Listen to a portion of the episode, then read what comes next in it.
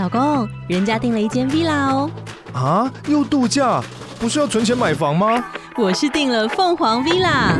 哇，竟然有千平花园，十五项休闲公社，回家就像度假哎！而且花园比房子还要大呢。还有我最爱的游泳池，耶！龙大营建 villa 生活，十年防水保固，二至三房，零七三九八五五五五，凤凰 villa。读书点亮生活。各位好，我们今天讲的这本书很高级，叫做《减法》。听这名儿你就觉得这书特别有兴趣哈，因为 less is more，我们说少就是多这个概念已经深入人心，大家都知道这个口号啊，不要把生活搞得太复杂。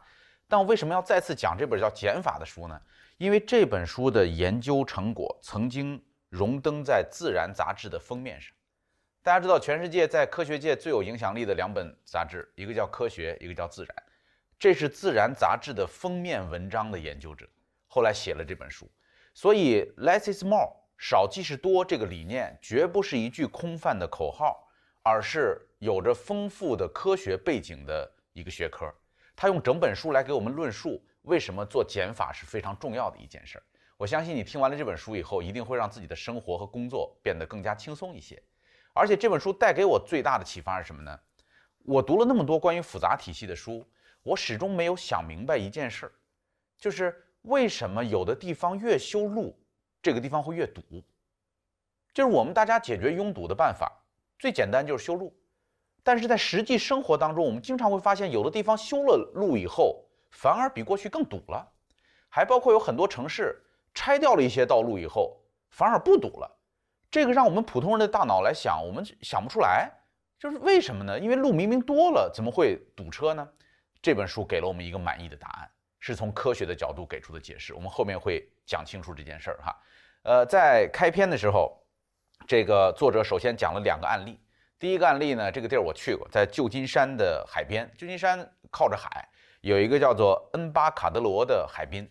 这个海滨在二战以后呢，就有人修了一条双层的高速公路通往那个海滨，但是这个双层的高速公路后来就变得越来越像一个鸡肋，两边的环境因为这个高速公路的遮挡也不会特别的好看，呃，居民的生活也受到一定的影响，所以大家就说这个公路应该怎么办？呃，是应该再把它往前延伸，还是应该拆掉它？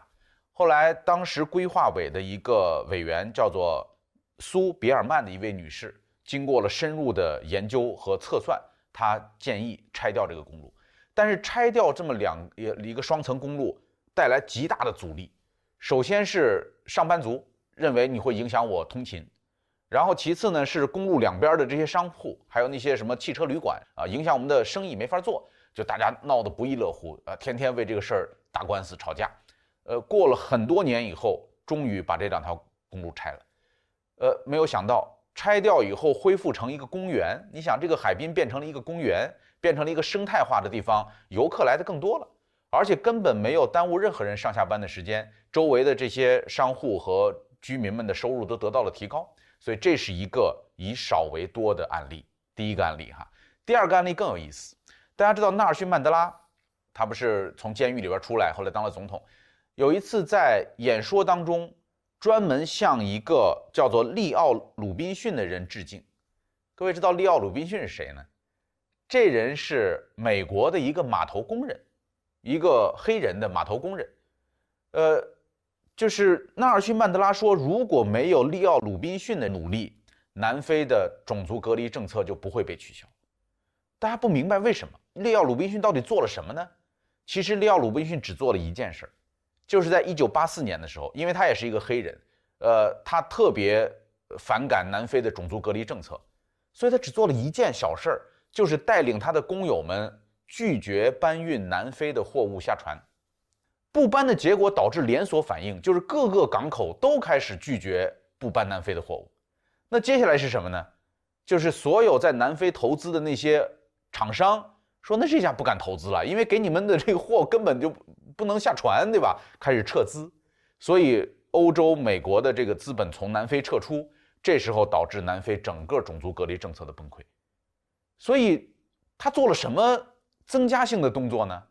没有，他只是做了一个减法，他只是说我不做这件事儿，从而导致这么艰难的，像纳尔逊·曼德拉坐了二十七年牢，这么长时间的斗争都无法实现的一个目标，竟然在南非实现。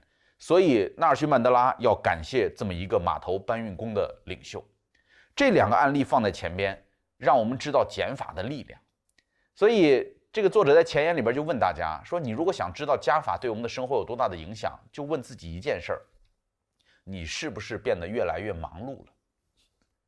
我们每个人扪心自问一下，你会发现啊，真的事儿好像变得越来越多，对吧？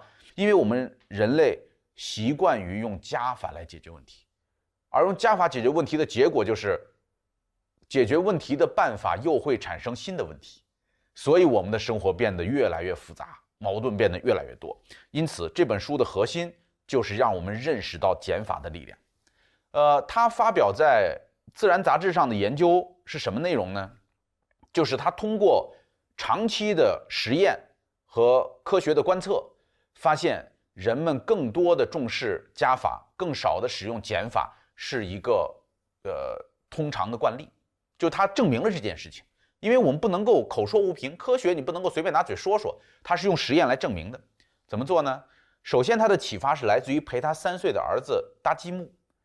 就搭这个积木的过程当中，发现有一个桥搭斜了，这边矮，这边高，对吧？那你说咱们应该怎么办呢？这个桥没搭平。我们大人们的习惯就是在这边加一格不就完了吗？放上加一格，这个桥不就平了吗？对吧？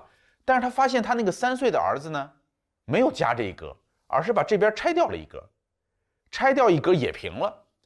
但是，诶，他说这会不会是一个区别？会不会是小孩子跟大人不同的区别？于是他就拿着这么一套搭了一半的玩具，到他的课堂上让学生们搭，找了很多的学生来搭这个玩具，开始在旁边慢慢的观察这些人的行为。后来发现绝大部分的人都是增加一块，就是我们的习惯就增加一块，想都不想增加一块就平了。只有极少部分的人会减掉一块。然后他说换，那这积木是一回事，我们换一个吧。他拿了一个乐章。拿了一个乐章跑去找音乐学院的这些学生，说：“你们修改一下这个乐章，看看怎么让这个乐章能够变得更好听。”结论呢，绝大部分的人增加音符，少部分的人会减少音符。然后又拿文章，拿文章给很多呃人，对吧？各种各样的人，呃，年龄层次不同，你们来改，帮着帮着改一下这个文章，看这文章怎么能改得更好？怎么样？百分之七十以上的人是增加文字，只有百分之二十以下的人是减少文字。所以用了很多方式来测试，基本上都是三倍的差距，就是能够想到增加东西的人，是想到减少东西的人，基本上三倍以上。呃，还有一个最科学性的实验，就是那种叫山格实验，格子在一个一一个板子上，这边有一些格子做成的图形，这边一个格子做成图形，然后就问你怎么样让两边的图形对称起来，这是不是很简单？对称起来就是这边没有的添上，这不就对称了吗？或者这边多了的拿掉，这不就对称了吗？这两种两种方式，百分之二十的人选择了通过减少格子来实现对称，因为题目当中没有规定应该是什么图形，只要对称就好了。但是只有百分之二十的人想到减少格子，百分之八十的人都增加格子，这很奇怪。呃，可能性是什么呢？这个作者做了一个。因为做科学嘛，叫大胆假设，小心求证嘛，所以他做了一个可能性的这个预判。分享知识是一种美德，当我们每一个人都在不断地分享知识给这个社会的时候，我们这个社会将会变得越来越好。所以，如果您喜欢这本书的内容，把它分享到您的朋友圈当中，或者给到您指定的某一个人都可以。您关心谁，就把知识分享给他。谢谢。本音档是由樊登读书小草远志提供。解锁本书精华解读全集，请搜寻 triple w 打 d u s h u 打 com 打 t w。